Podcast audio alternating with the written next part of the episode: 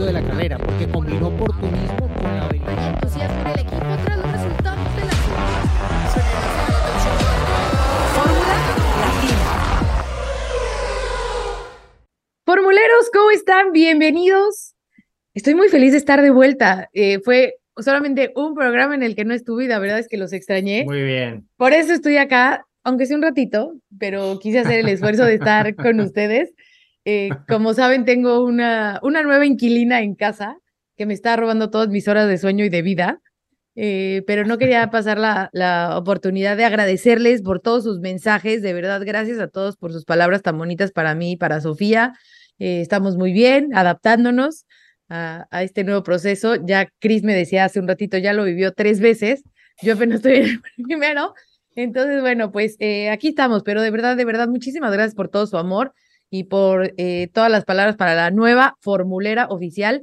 Eh, como lo dijo Diego, es SOF1A. Ya el otro día también vi que alguien me mandó en Instagram un letrerito y todo. No he podido responder mucho, eh, pero gracias. Sí, ya es una formulera y estamos muy felices en esta familia por, por su llegada. Pero bueno, esto no es para, este podcast no es para hablar de, de Sofía, sino para hablar de lo que sucedió en Bélgica, en ese gran premio de Spa. Así que bueno, chicos, qué gusto estar con ustedes, sí los extrañaba. Bueno, y nosotros a ti, obviamente, Gis, antes que nada, felicitarte públicamente por ya oficialmente convertirte en la mamá de Sofía, que lo fuiste desde el primer día, pero ya oficialmente y qué linda que está. Eh, ya pues las fotos que has compartido, bueno, de verdad felicitaciones a ti, a Harold y a toda la familia, nos alegra mucho, también a toda la familia de Fórmula Latina, esta familia creciente y que en algún momento pues querrá ver a Sofía, ¿no? Así que ya esperaremos el momento en el cual pueda debutar como una integrante más de, de Fórmula Latina. Eh, preguntarte primero, con el saludo a los chicos también, ¿qué te quedó de este Gran Premio de Bélgica? Eh, ¿Qué me quedó? Bueno, eh, creo que Spa no las debía, ¿no? Después de la grandísima carrera del año pasado de una vuelta bajo el safety car, ¿no? Eh, y bajo la lluvia, nos debía una carrera con, con emociones y bueno, por lo menos las primeras vueltas me parece que, que lo fueron como que saldaron la deuda que tenía con los aficionados, eh, tanto los que la vemos desde casa como los, los asistentes. Eh, un Max Verstappen que está en otra liga, definitivamente, intratable, y me parece que Red Bull igual, ¿no? O sea, sus mejoras realmente fueron mejoras. Por ahí no sé si los otros en vez de mejoras llevaron empeoras, pero Red Bull sí que está eh, ya es como que tienen su campeonato solos, ¿no? Lo que veíamos a lo mejor hace un par de años con, con Mercedes, a lo mejor lo estamos viendo en este momento con Red Bull y sobre todo eh, con un Max que, que es increíble lo que, está, lo que está logrando y lo que hizo este domingo. Y eh, que, por, que también por fortuna para Spa, que mucho se ha hablado de estos circuitos históricos en Fórmula 1 que a lo mejor podían perder esa posición en el calendario, bueno, pues se ha renovado su contrato, así que tendremos spa por unos años más. Ahora Bueno, sí, Juan, Cris, ¿cómo están? ¿Cómo estás? Sí, la verdad que bueno, eh, también te hemos felicitado oportunamente, pero estás viviendo un, momento muy especial de la vida, muy lindo, muy exigente, sobre todo cuando este, eh, uno, eh, en tu caso, bueno, como madre, ¿no? que demanda muchísima más atención y, bueno, espero que lo disfrutes, te mandamos toda la mejor onda desde acá, ya lo sabes, y, bueno, te acompañamos en esta etapa tan linda de tu vida. Así que esperamos a, a Sofi que en cualquier momento, chicos, va a aparecer un Fórmula 1 guau, guau, sonando de fondo.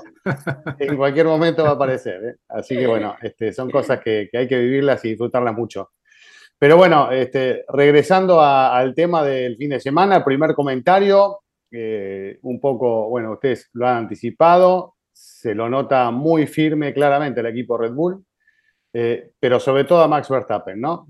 Como parece, o uno tiene la sensación de que hace lo que quiere, de que se ponen un objetivo y, lo logran con cierta facilidad, que, el auto va superando los distintos escollos que se le presentan sin, sin problemas y, bueno, eh, este es el resultado que en definitiva muestra el clasificador, ¿no? Con una contundencia incluso por sobre el propio Checo, que es donde ahí yo eh, no termino de comprender por qué eh, tanta diferencia, porque yo puedo ver que eh, Verstappen haya logrado eh, más cosas que de repente como piloto se, haya destacado en más de una ocasión más que, Checo Pérez, que haya logrado mejores resultados, incluso un campeonato, pero me cuesta entender tanta diferencia en determinados momentos a la hora de rendimiento, con lo cual interpreto que son autos distintos o, que es distinta la forma de manejo, como venimos manifestando más de una ocasión,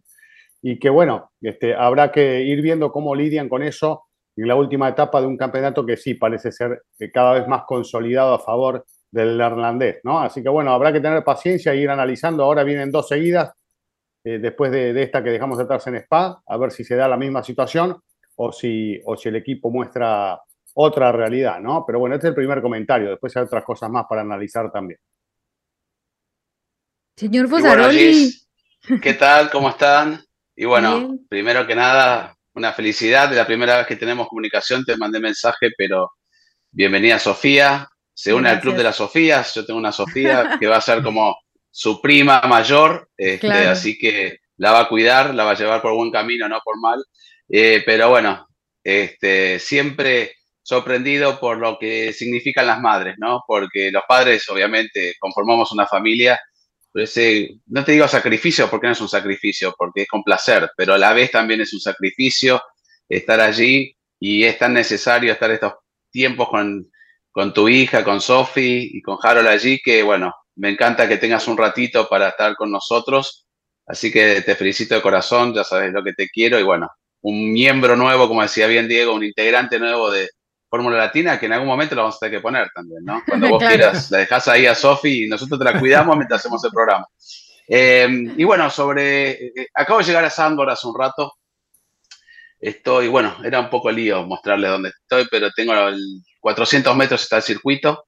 Estamos en un complejo donde está todo el mundo. Hicimos el check-in recién con todos los equipos de Mercedes, con los mecánicos que todos conocemos, Red Bull, están todos, es como una pequeña comunidad, así que creo que hay más gente del paddock aquí que en el propio paddock de Fórmula 1. Mm.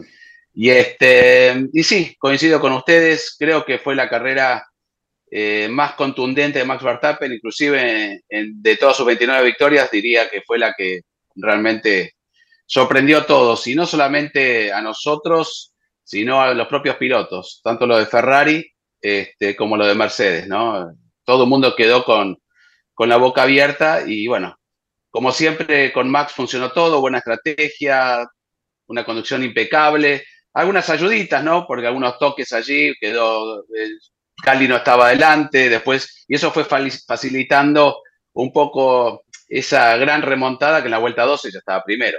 Pero bueno, el propio Max dijo que tampoco fue fácil esa primera vuelta, había que sortearla. A partir de allí este, giraba solo directamente.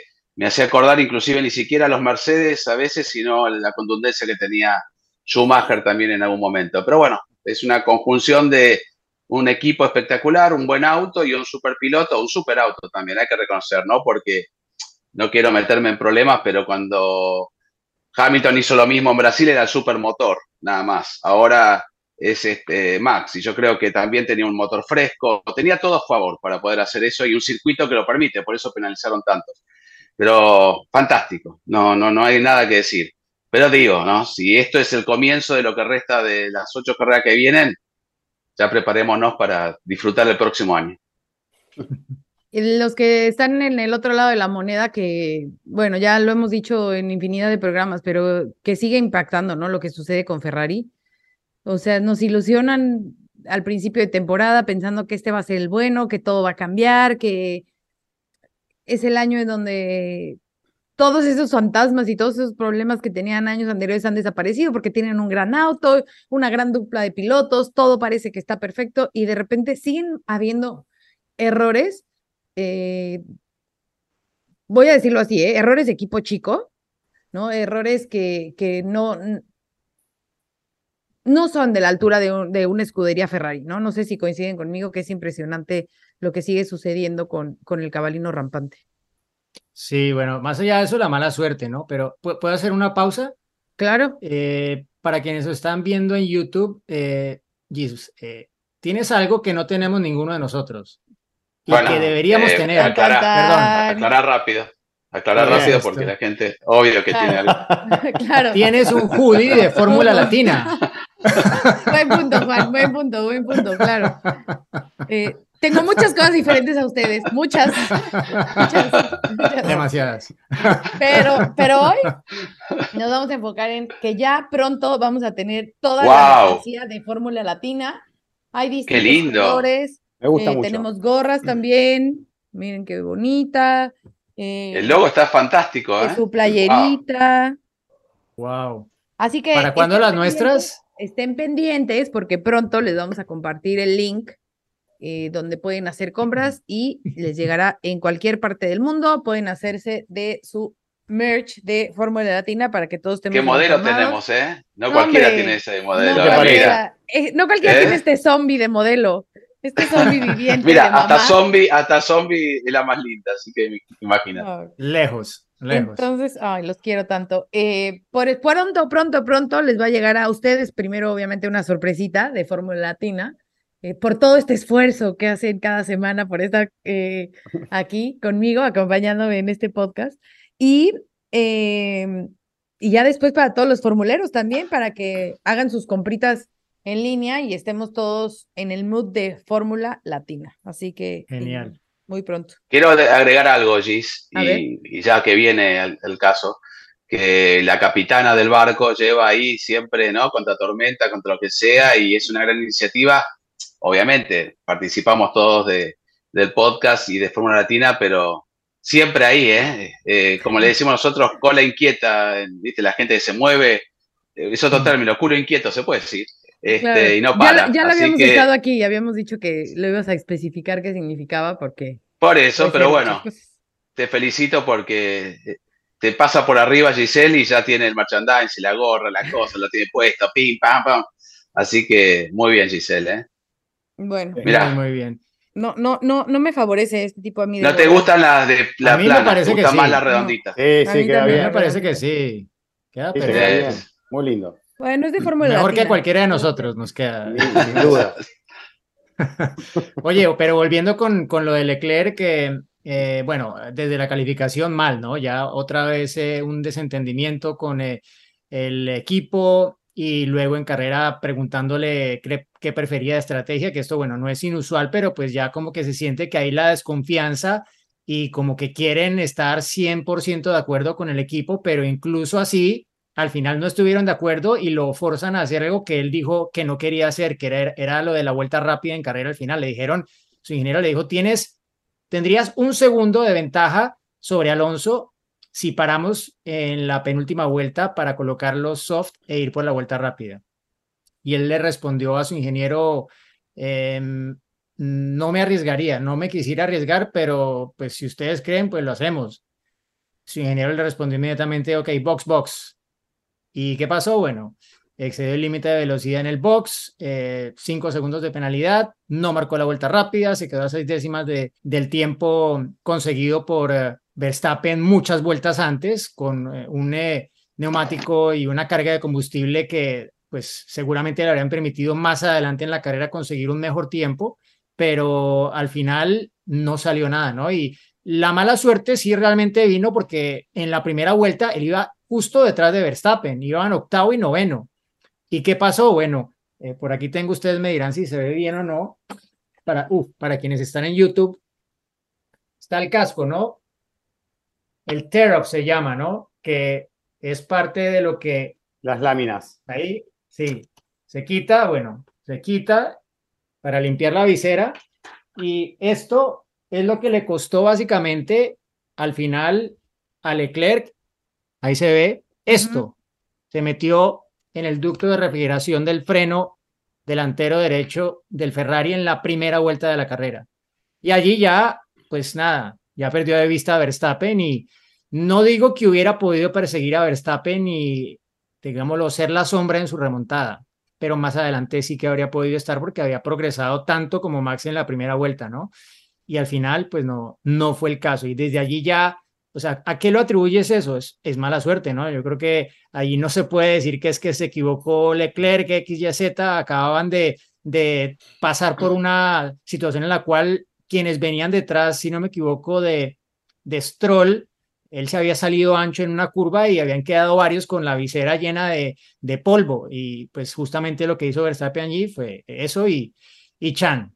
Justo a quien le cae, a Leclerc, el hombre con menos suerte mm. en este momento en la, en la Fórmula 1. Pero todo esto es parte de la historia de la temporada, ¿no? De, que Max no necesita ayuda, pero igual se la da Ferrari, ¿no? A facilitarle también a Red Bull el campeonato del mundo de constructores, que ya tiene más ventaja, pero sí que es cierto y no sé qué, qué nos puede decir de pronto Juan del feeling que había ahí en la pista de el por qué tanta diferencia de Max este fin de semana. Ya sabemos que el RB18 es el auto más eficiente probablemente de la parrilla, que mejor combinaba esa zona de muchas curvas con las zonas de rectas. En las rectas no tenían nada que hacer sus rivales contra Red Bull este fin de semana, pero igual la diferencia más allá del motor nuevo y todo, ocho décimas contra Checo este fin de semana. Sí, de hecho, vos lo mencionaste, Diego, inclusive en la transmisión, y yo creo que esas dudas que habían, y por lo que se habla un poco también allí en el Pado, sobre las nuevas mediciones, las métricas y demás, y lo, cómo tenían que ajustar un poco el auto, le afectó a Ferrari. Se hablaba de Red Bull Ferrari, evidentemente eran rumores, ¿no? pero se para mí se apuntó más a Ferrari, tuvieron que hacer unas correcciones, inclusive veíamos el auto con un rebote que lo había medio controlado, el auto no, no estaba bien. Eh, escuchaste a Hamilton también en, Parque Cerrado, ¿no? Lo que decía sobre cómo va ese Red Bull. Entonces yo creo que son una combinación. Red Bull mejoró, para mí disminuyó Ferrari porque el fuerte de Ferrari era una vuelta, ni siquiera estuvieron cerca en una vuelta. Y eso es raro, por más que tenga ese segundo sector de muchas curvas, pero hemos visto que al revés, que Ferrari era muy efectivo en, los sectores de curvas, entonces perdió un rendimiento que no está y inclusive cómo cuida los neumáticos y demás. Fue una carrera para, el retroceso. Nos fuimos de Hungría pensando que volvíamos con Red Bull y Ferrari un pasito atrás y Mercedes para arriba y cambió todo y quien se hizo más fuerte fue Red Bull. Lo que a mí me llama la atención, y Checo trata de explicarlo un poquito, ¿no? Y lo hicimos en una nota mano a mano previo, que todas estas mejoras le fueron cayendo más para el lado de Max sin que sea a propósito, simplemente que el auto fue mejorando y él le empezó a costar un poco más entenderlo y ajustarlo a su, a su estilo, pero esa diferencia abismal de Max, este, porque fue abismal, ¿no? En un momento eran 17 segundos este, y Checo mantuvo la posición. Lo ayudó también un poco Checo. Eh, a mí en ese momento cuando dice me estás haciendo perder tiempo a Checo, viste esas reacciones de Max, tampoco me, me cayeron muy bien, estaban haciendo su carrera, pero lo de Ferrari, este, realmente a mí me parece que una merma de rendimiento. Según los dos pilotos, cuando nos entrevistamos después de la carrera, que Sambor es más al estilo de ellos, pero van a ir a Monza y si tiene esa velocidad, el Red Bull lo tuvo todo el año, ¿no? Esa velocidad en recta ha sido este, determinante. En Miami, en todos los lugares donde viene una recta larga, Red Bull, inclusive en Baku, ¿no? Hace una diferencia enorme. Pero encima tienen un auto fantástico, un chasis bárbaro para la parte la segunda, el segundo sector en Bélgica. Entonces, no había manera, no había manera. Eh, Checo también dijo que la diferencia estrategia, eh, diferente estrategia, ¿no? Empezar con el neumático medio, lo complicó un poco porque no tuvo buen ritmo con el neumático medio en el primer stint. No pudo este, sentir ese, ese auto estable y que le dé confianza. Pero bueno, como sea, la estrategia ayudó eh, una vez más a Max. Este, y Max es como que él primero no se equivoca una sola vez, el equipo actúa bien en las llamadas de, estrategia. Y lo de Ferrari yo entiendo lo de, lo de la mala suerte, ¿no? Y lo hicimos hincapié, ¿qué, qué culpa tiene Leclerc? Pero luego pedirle al piloto que, qué neumático quiere, qué quiere hacer, si adelantar, si no adelantar. Cuando hemos visto decisiones sin consultarlo a Leclerc, ahora le pasan la pelota al piloto. Y lo de la última vuelta fue mal calculado, ¿no? O sea, está bien, el piloto puede tener la culpa de, no apretar el limitador cuando corresponde o, lo que haya sido. Pero la penalización no estaba en los planes. Recuperó la posición, pero después es penalizado. Y todos estos papelones que se van sucediendo, como los neumáticos que le ponen en la, Q, 3 que él mismo pregunta qué hago con estos neumáticos, es un cúmulo de pequeños errores o de, de eh, cosas que no se pueden aceptar en un equipo como Ferrari. Lo dijo Giselle, no, no parece, no está el nivel ni de Mercedes ni de Red Bull en lo que es Saquemos los autos y los pilotos, lo que es el equipo detrás de, ellos, ¿viste? Es, para mí... El más laureado de la eh, Fórmula 1, simplemente. No, y además con un, y no le estoy echando la culpa a Binotto, no creo que, pero Binotto es la cara responsable, ¿no? Si va todo mal, al que apuntan es a Toto Wolf, eh, toma decisiones Toto Wolf, que no digan, bueno, hay que hacer una, algún tipo de, arreglo o, no arreglo, pero un cambio, algo que nos permita cambios. Y sin embargo, él dice, no, no, está todo perfecto, no hay que hacer cambios, y siempre hay un justificativo. Va a decir, bueno, la vuelta, vamos a ver, yo no lo escuché bien porque fui a, tratar de, llegar ahí a la conferencia de prensa, no, no llegué, pero yo creo que analizando tienen que asumir una culpa, tienen que haber un responsable, este, y que Viroto diga, bueno, en esto hemos fallado ya, ¿no? No, no puede ser siempre justificar algo que, que es injustificable, ¿no? Y, para mí es, mm. terrible. Yo eh, particularmente no, un poco lo que lo decías recién, no, no vi grandes equivocaciones ¿no? en carrera de Ferrari, pero sí un, cúmulo de cosas que a la larga terminan resultando en contra. Eh, pero también considerando esto de la enorme diferencia que ha sacado Red Bull claramente este fin de semana respecto de ellos, que los deja en una situación incómoda. Cuando uno tiene un auto muy superior a tu rival, lo pones en un lugar incómodo que tienen que empezar a buscar otro tipo de alternativas, los presionás de otra manera, más allá eh, o sumado a ello la presión que ya de por sí tiene Ferrari por las cosas que vienen pasando, por lo que ha sucedido este año, y eso se siente dentro del equipo, eh, mucho italiano y adentro que percibe eh, que un país está pidiendo y una hinchada a nivel internacional les exige determinados rendimientos y los ha acusado de muchas situaciones que han tenido en el año. Y esto creo que forma parte un poco de la decisión de abrir un poquito el juego públicamente, consultándolo a Charles para compartir de alguna manera la decisión que van a tomar en ese momento de la carrera, ¿no? Como para que no sea solo uno el que decide, bueno, vamos a hacer esto. Más allá de que después vayan por otro camino en el, en el tramo final y sí se impongan en determinados momentos como debe ser. Pero bueno, también hemos visto en más de una ocasión pilotos tomar decisiones y llevar al equipo a hacer este, determinada cosa. Pero por lo general, cuando la cosa. Perdón que no te quiero interrumpir. Sí. No, pero el equipo no le dio, el equipo tiene toda la información, sabe los autos que están con neumático duro, todo. El equipo en alguna manera le dijo, ¿no? El neumático duro es más rápido y demás. Pero el equipo le puede dar la opción, pero no tirarle a que elija todo. Eh, le tiene que decir, para nosotros lo mejor es esto. ¿Vos qué opinás? Pero no darle un, este, un, abanico de opciones al tipo cuando está yendo en el auto. Por eso mismo, por eso mismo yo, lo presento así. Es cierto que tienen que, encararlo como, bueno, la mejor opción es esta para nosotros, pero vos qué pensás. Es cierto, pero, no fue así. Es que, de, todas maneras, eso, se abre el juego por el tema este de, bueno, compartir la decisión. Me parece a mí que influyó un poco. Exacto. Es que eso muestra muy claramente cuál es la relación de Ferrari con Leclerc en este momento. O sea, si, si, si le tienen que decir que concertemos la decisión, es porque ya fuera de lo que podemos escuchar, ha habido desacuerdos y ha habido reclamos. Y a Juan en el micrófono ya le ha hecho el reclamo también públicamente a Ferrari después de lo que pasó en la carrera de Hungría y le montaron los neumáticos duros y le arruinaron la carrera.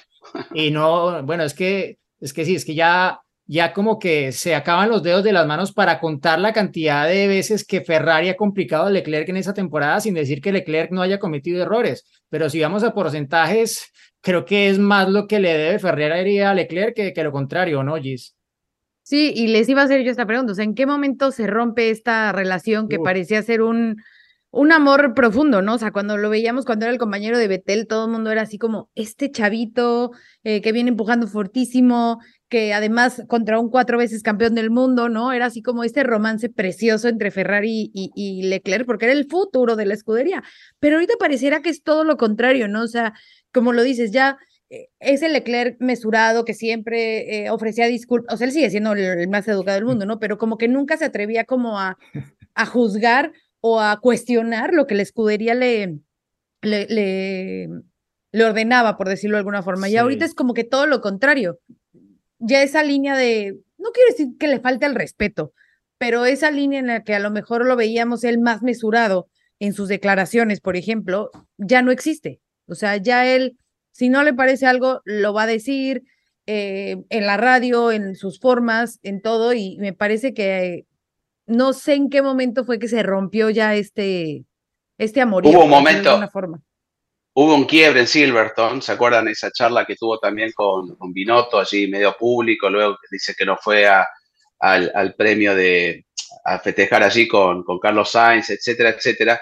Pero, como decía Diego, error garrafal, Francia, ¿no? Porque eso fue un error bruto, porque perdió 25 puntos o, bueno, podría ser la victoria de él porque iba liderando.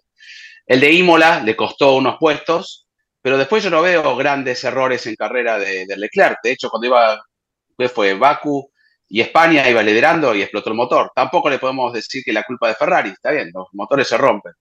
Pero después, ¿qué se le cuenta a Leclerc? Lo que a mí me llama mucho la atención y conociéndolo, ustedes lo conocen muy bien también, es lo que transmite.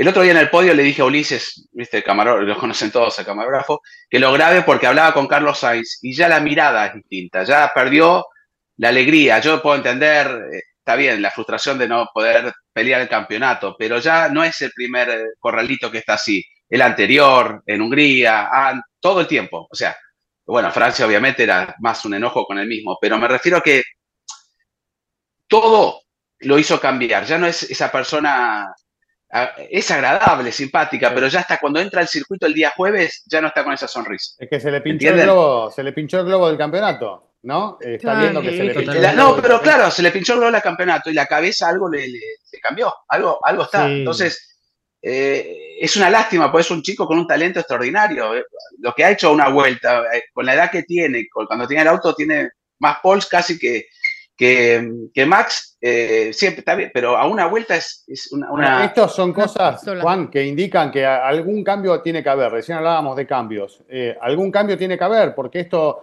eh, no solo lo vimos con Leclerc, lo vimos con el stop inventing de Sainz, ¿no? Hay momentos donde los mismos pilotos ya están reclamando públicamente, no, pará, dejemos de hacer esto, vamos, vayamos por allá, y eso este, algo, algo genera dentro del equipo. De puertas adentro, evidentemente algo tienen que hacer porque si esta es, esto genera que los pilotos ya eh, su foco lo tengan en otra cosa y no estén 100% compenetrados en lo que tienen que hacer y disfrutando lo que hacen, este, ya estamos entrando en un terreno incómodo que no va a contribuir a que las cosas mejoren, ¿no? Así que, eh, y obviamente, en las buenas estamos todos felices, va todo genial. En las malas es cuando hay que acomodarse como para volver a, tomar impulso. Me parece que no, está todo perdido, más allá de que es difícil sacarle este campeonato a Verstappen, eh, no está todo perdido en cuanto a resultados en lo que queda del año. Siguen teniendo un auto rápido y creo que si se acomodan algunas cosas, eh, tal vez puedan venir mejores resultados en la última etapa del año.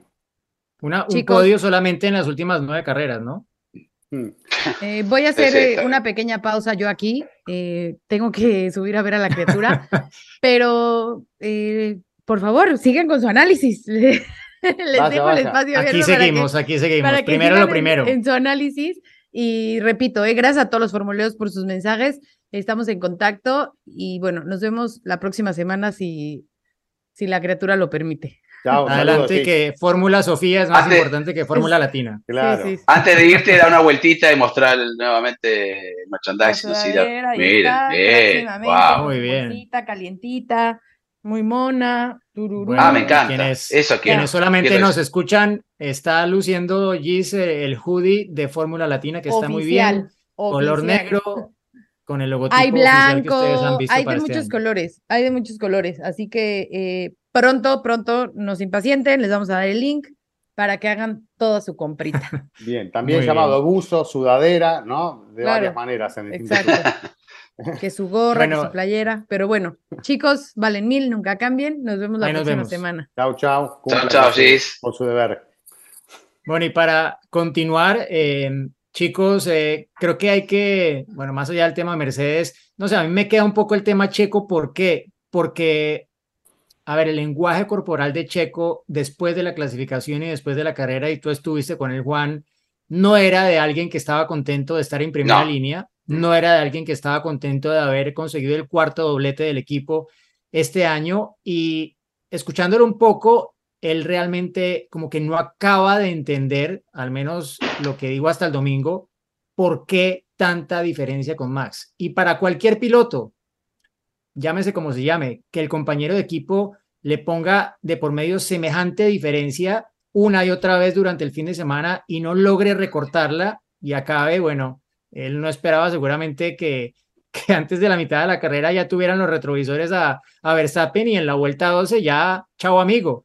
Em, no sé cómo lo, cómo lo viste tú, Juan, y, y si realmente pues eh, va a haber forma de que esto cambie, ¿no? Yo creo que esta carrera fue algo excepcional y no creería que vamos a ver una repetición de Spa en lo que queda del año. Igual y en alguna carrera sí, pero, pero mm, yo creo que esto le da muy fuerte también a la motivación de Checo, más allá de que los resultados obviamente pues no, sean malos. el segundo lugar a una milésima o a 20 segundos de diferencia de Max da los mismos 18 puntos, pero para el piloto internamente no es lo mismo. No, no, para el piloto, para el lado de su box, para la propia gente, ¿no? Que, eso también te afecta a uno también. No, no, no, es que, le importe lo que opine la gente, pero lo que escribe la prensa, lo que uno puede percibir. Y yo el día jueves le hice una, nota mano a mano y obviamente lo va a decir porque lo tiene que decir y todos queremos escucharlo, que él no da por perdido el campeonato, faltan muchas carreras y va a tratar de hacer lo posible por ser campeón. Hasta ahí vamos bárbaro, ¿no? Es lo que opina Checo. Después llegas al circuito y empieza a ver estas diferencias enormes. Hay algunos componentes que tenía Max, otros componentes que, eh, ¿cómo se llama? Probó Checo. Entonces, allí Checo dice que tiene que analizar bien qué es lo que sirvió y qué no. Si lo nuevo eh, servía para Max o, para él, que hay mucho trabajo porque él sigue confiado de que puede volver a estar a ese nivel que vimos en los callejeros, lo vimos en Baku, lo vimos en Mónaco. O sea, no es que es como que se fue fumando una diferencia muy grande del lado checo hacia Max Verstappen. Sin pensar en nada raro, simplemente es así. El auto no está como para que darle la confianza a Checo, pero él está confiado de que puede encontrar eh, eso que, perdió, digamos. Pero yo lo veo como lo ves vos también, Diego. Eh, o sea, declarando es una cosa, declarar es una cosa, y después cómo se percibe un piloto, ¿no? Como, como está eh, la sonrisa de Checo también es notoria, eh, uno cuando le pregunta y cómo está. Cuando llegó a España estaba muy confiado, con muy buen ánimo, y a medida que fue pasando eh, clasificación, bueno, viernes que estaba muy, muy lejos, después encontraron algo, en clasificación no estuvo tan lejos. El hecho de que Max no le haya dado el, el remolque, la succión también me hizo como ruido, ¿no? Porque con esa diferencia podría haber largado un Paul, también que es distinto. Eh, quedarse solo ahí cuando ve que la Ferrari trabajó en equipo, este, no sé, no tenía nada que perder, Max. Dicen que no había tiempo, etcétera, etcétera, pero se podría haber dado el remolque. ¿eh? Si lo hizo Ferrari, que venía un poco atrás, Checo hubiera tenido la posibilidad. Entonces, como que a veces, para mí lo dejan. Incluso con neumáticos usados, ¿no? Habría podido montar uno, porque la, excusa que dio Marco es que no, querían ahorrar otro set de neumáticos eh, sí, pero después no, la carrera. Claro, pero no lo usó después en, la largada. O sea, eh, entonces, no sé, eh, me pareció como que le faltó el apoyo del equipo allí, ¿no? Bueno, ni hablar, mencionas a Marco, los comentarios que hizo después, la gente indignada. La verdad que esa es donde falla Red Bull, ¿no? Porque Checo ha hecho todo por Max. En Abu Dhabi, en, cuando lo necesita, inclusive en esta carrera, ¿no? Cómo lo trabó allí en Lecoms a, a, Leclerc, casi se tocan, podría haber quedado fuera Leclerc. Sin embargo, él trabaja para, para, para el equipo siempre. entonces, yo, creo que lo dejaron un poco solo y eso también afecta un poco al piloto. Vamos a ver, ellos quieren sacarse el campeonato de Max lo antes posible. Para mí es eso, ¿no? Vamos a sacarlo a Max campeón y después, bueno, si es antes de México, que gane Checo si quiere todas las carreras, pero Max no va a dejar él quiere ganar todo, todo lo que haya disponible lo va a querer ganar. Bueno, hablando un poco del tema este de Checo, algo eh, comentaba hace unos minutos, ¿no? Em, porque a mí lo que me llama la atención es que hay casos en donde un piloto, eh, desde que se suma a un equipo, tiene una diferencia con su rival que, bueno, es, es, el sistema del equipo o el manejo de cada uno que no lo puede contrarrestar. Pero acá hemos visto en más de una ocasión como Checo estuvo más cerca y en otra situación y con mejores resultados. Y, que se produzca esto hoy, en este momento, esta, esta enorme diferencia, uno es como que percibe que no es la realidad de cada uno, ¿no? Por eso hacía ese comentario al comienzo. Así que eh, tendremos que, esperar a ver cómo juega el equipo y entiendo claramente que lo que van buscando es consolidarse con Max para ir a, cerrar este campeonato cuanto antes y, asegurarse la, la, mayor cantidad de puntos posibles. Así que veremos qué es lo que pasa y, sobre todo si hay recuperación de Ferrari, eh, si empiezan a alinearse los planetas y hacen las cosas bien, y si hay eh, también recuperación de Mercedes a la hora de buscar los, los resultados. Pero hablando de Mercedes, una situación que también es la que estamos de alguna manera esperando todos cuando se juntan, es ver qué pasa, ¿no? Alonso con Hamilton es como cuando mm. vemos a, a, Verstappen cruzarse con Hamilton. Sabemos que algo va a pasar, ¿no? Y bueno, acá pasó. Eh, con, Alonso, evidentemente fue algo que no, requería sanción. Entiendo que, cerró un poco de más la línea Lewis Hamilton, creo que todos coincidimos en eso, y, fue quien en definitiva terminó perjudicado. Pero bueno, cosas que le ponen un condimento adicional a, a un gran premio, en este caso en el comienzo, pero que nos dejan afuera a un Hamilton y la incertidumbre de saber a ver hasta dónde pudo haber llegado Lewis, ¿no? Sí, también un poco hasta dónde, bueno, pudo llegar al final Russell, ¿no? Que se quedó a unos dos, eh, casi tres segundos de diferencia de, de, Sainz, estuvo como a segundo y medio ya en las últimas vueltas, pero luego como que se quedó sin impulso porque Russell exigió bastante los neumáticos eh, cuando salió de boxes y de hecho eso le permitió marcar al final la cuarta vuelta rápida de carrera, unos 57 en la misma décima de la mejor vuelta de carrera marcada por Checo en momentos, digámoslo, eh, similares de la carrera, vuelta 29 para Checo y vuelta 31 para Russell, Russell con el neumático medio y Pérez con el neumático hard, ¿no? La única diferencia allí. Pero más allá de eso, pues eh, sí, e, es, un poco lo que mencionaba antes Juan, de, no fue digámoslo, técnicamente una carrera favorable para Ferrari y cayeron hacia atrás un poco y Mercedes sin un fin de semana ideal, algo mejor en la carrera como siempre que en la clasificación, estaban allí justo detrás de, de la escudería, ¿no? Alonso pues con sus buenos puntos, Ocon eh, también en séptimo lugar, marcando buenos puntos para que Alpine se consolide en el cuarto lugar del Mundial de Constructores. Nadie habló de Vettel, pero sólido, octavo al final de la carrera, muy buenos puntos, ahí justo detrás de eh, el Aston Martin, el equipo donde va a llegar Alonso, allí justo detrás de Esteban Ocon. Eh, Pierre Gasly desde el pit lane al P9, ¿no? tampoco se habló de eso, pero una muy buena carrera la que hizo. Y Alex Albon, que tuvo el auto más ancho de todos, según su cuenta de Twitter para que no lo pasaran. Resistió, tenía el dato por aquí, durante 13 vueltas en rango DRS a Lance Stroll. Eh, así de ancho hizo su, su Williams durante Aparte, semana con esa configuración de ala trasera para ser muy rápido en las rectas, ¿no? Era inalcanzable, parecía lo de Imola, ¿no? No lo podía pasar Gasly en la recta larga, tenía, bueno, sabemos cuando tiene la configuración así para ir rápido en las rectas, pero se las arregló bien también con esa configuración en la parte clavada, así que muy buen trabajo de Albon. Yo me quedo con eso de, de que decía Chris con respecto a Hamilton, ¿dónde podría haber llegado? Porque lo noté apresurado, ¿no? Obviamente era su primer abandono, cinco podios consecutivos y una gran posibilidad de ubicarse allí para estar, no digo no iba a pelear la victoria, pero el podio sí. Eh, sabemos, y, y, creo yo, ¿no? Que en las últimas carreras demostró que lleva un poquito mejor el auto cómo cuida los neumáticos que George Russell, le saca una diferencia y, bueno, no voy a hacer futurología, pero podría haber peleado la posición con Carlos Sainz y ubicarse allí tal vez en el podio. Pero esta vez se apresuró un poco. Y Alonso, nunca, nunca te va a dejar que lo pases. Eso, olvídate, lo hemos visto eh, todo el tiempo. Entonces, pero era la oportunidad también. Había que tirarse, ¿no? Pero ¿quién defiende mejor Sí, sí. Este, fue una mala suerte, ¿no? Porque casi podrían haber gritado el toque.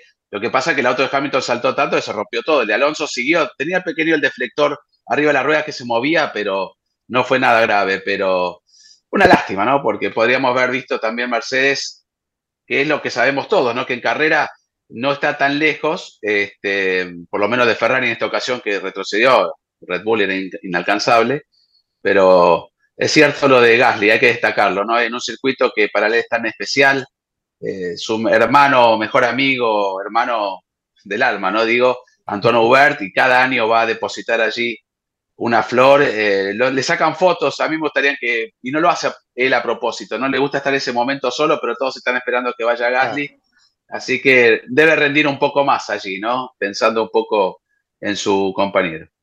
Seguramente. bueno, recuerda también antes de cada carrera, ¿no? Cuando se da, la bendición, se agacha, mira al cielo y siempre es ese eh, momento con Antoine Uber con su buen amigo. Hay preguntas, Diego. Ah, y agregar algo, perdón, ¿eh?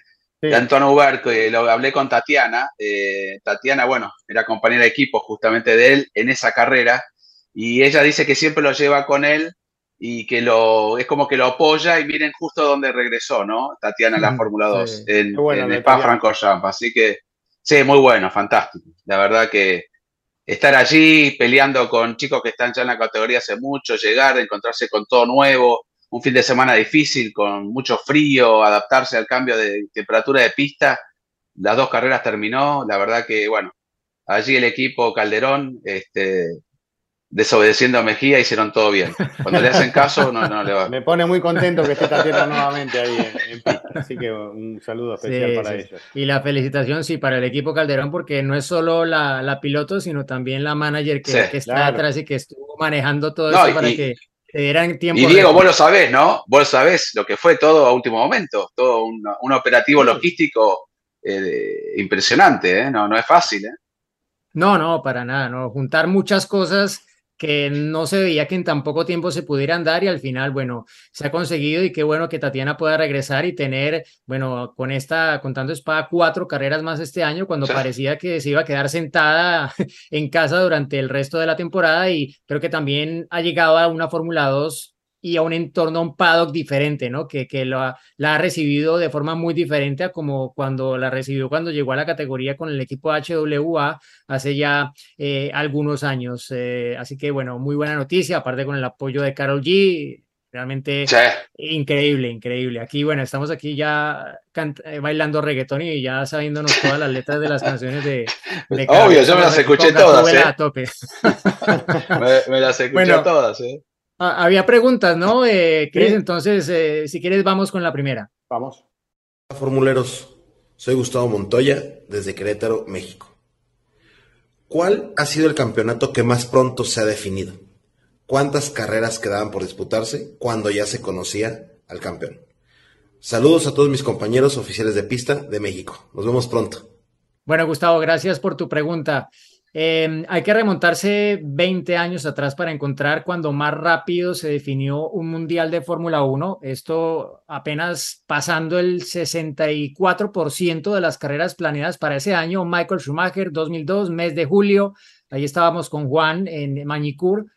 Tras 11 de 17 carreras, Schumacher se consideraba campeón, con seis carreras todavía por disputar. Fue el famoso año de eh, Austria, el de Austria, allí con todo desde muy temprano, exacto, enfocado, bueno, en Indy que le devolvió el favor en teoría a Schumacher, pero fue un papelón que obviamente no le gustó nada salió al público estadounidense, exacto. Entonces, esa luego estaría Mansell en el 92, a falta de cinco carreras, exacto.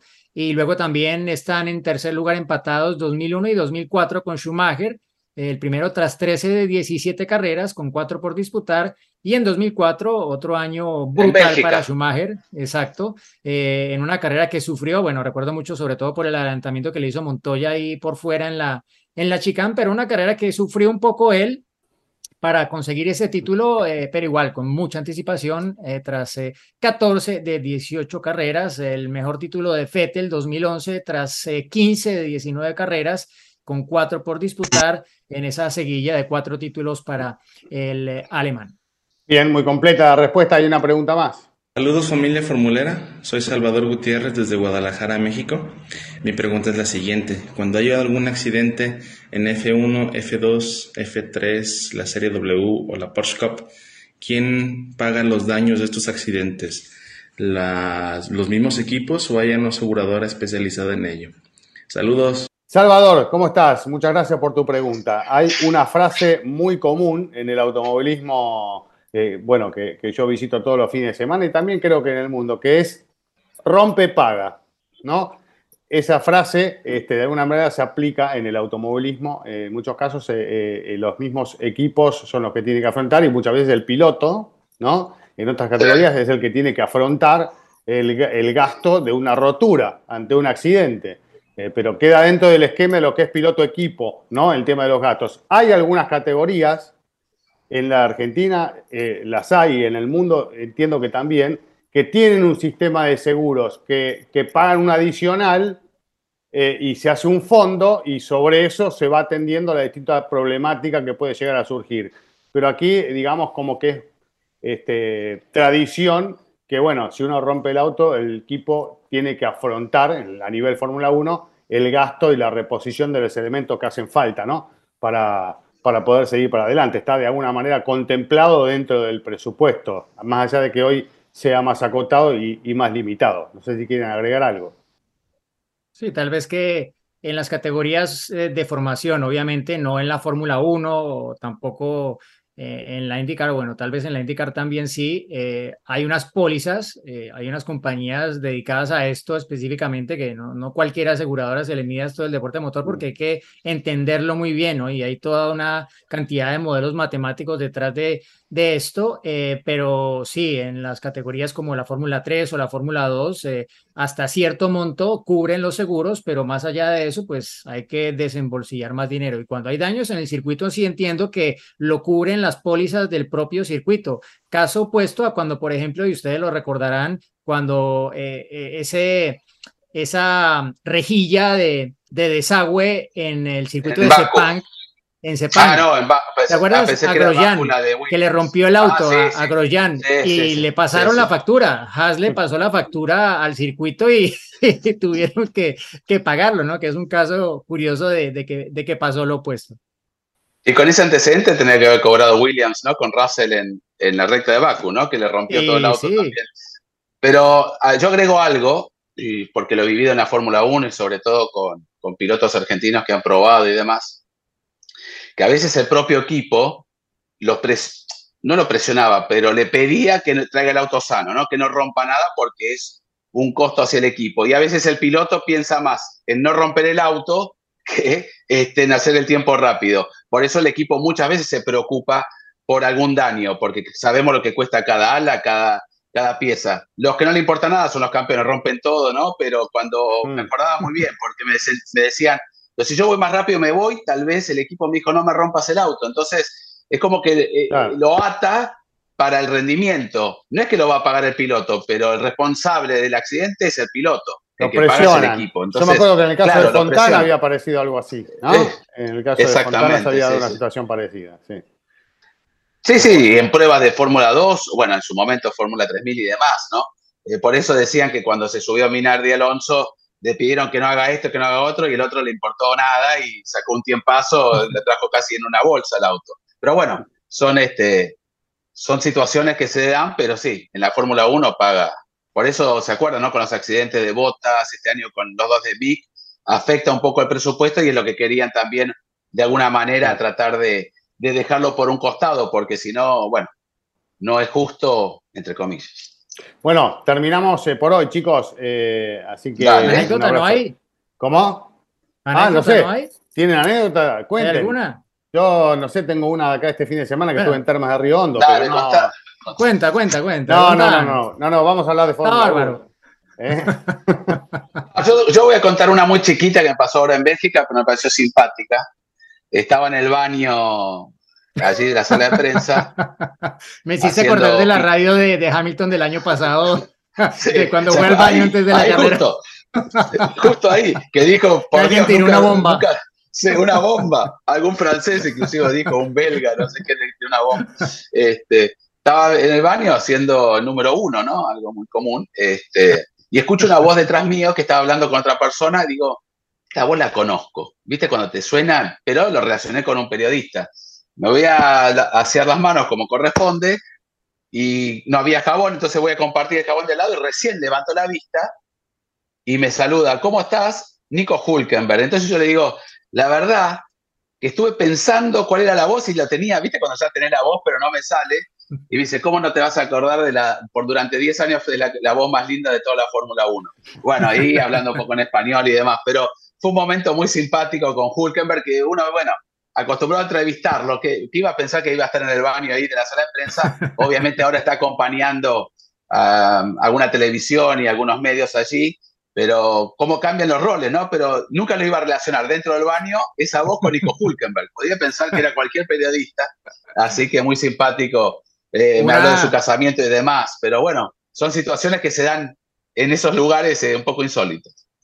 Tienes que contar otra, Juan, rápidamente, porque eh, empalma con esta y tiene que ver con un ex cámara de Fox, ah, con Matías, Matías Villar, que eh, escogía el sitio para poder eh, tomar a todos los pilotos hasta que un día un múltiple campeón del mundo le dijo, esto no está bien.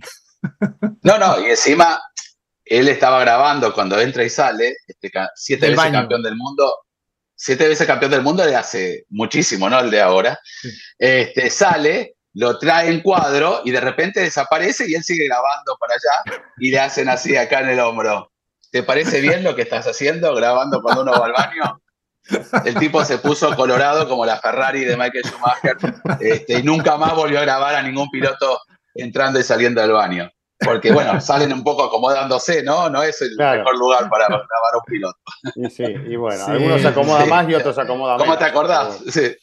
Era Mónaco, Gran Premio Mónaco, que había un baño de esos químicos, perdón. Este, Amigos, así que bueno. Se terminó el tiempo. Nos vemos en la próxima. ¿eh? En Respondemos tus preguntas esta semana. Chau. Chao, chao. Chao, chao.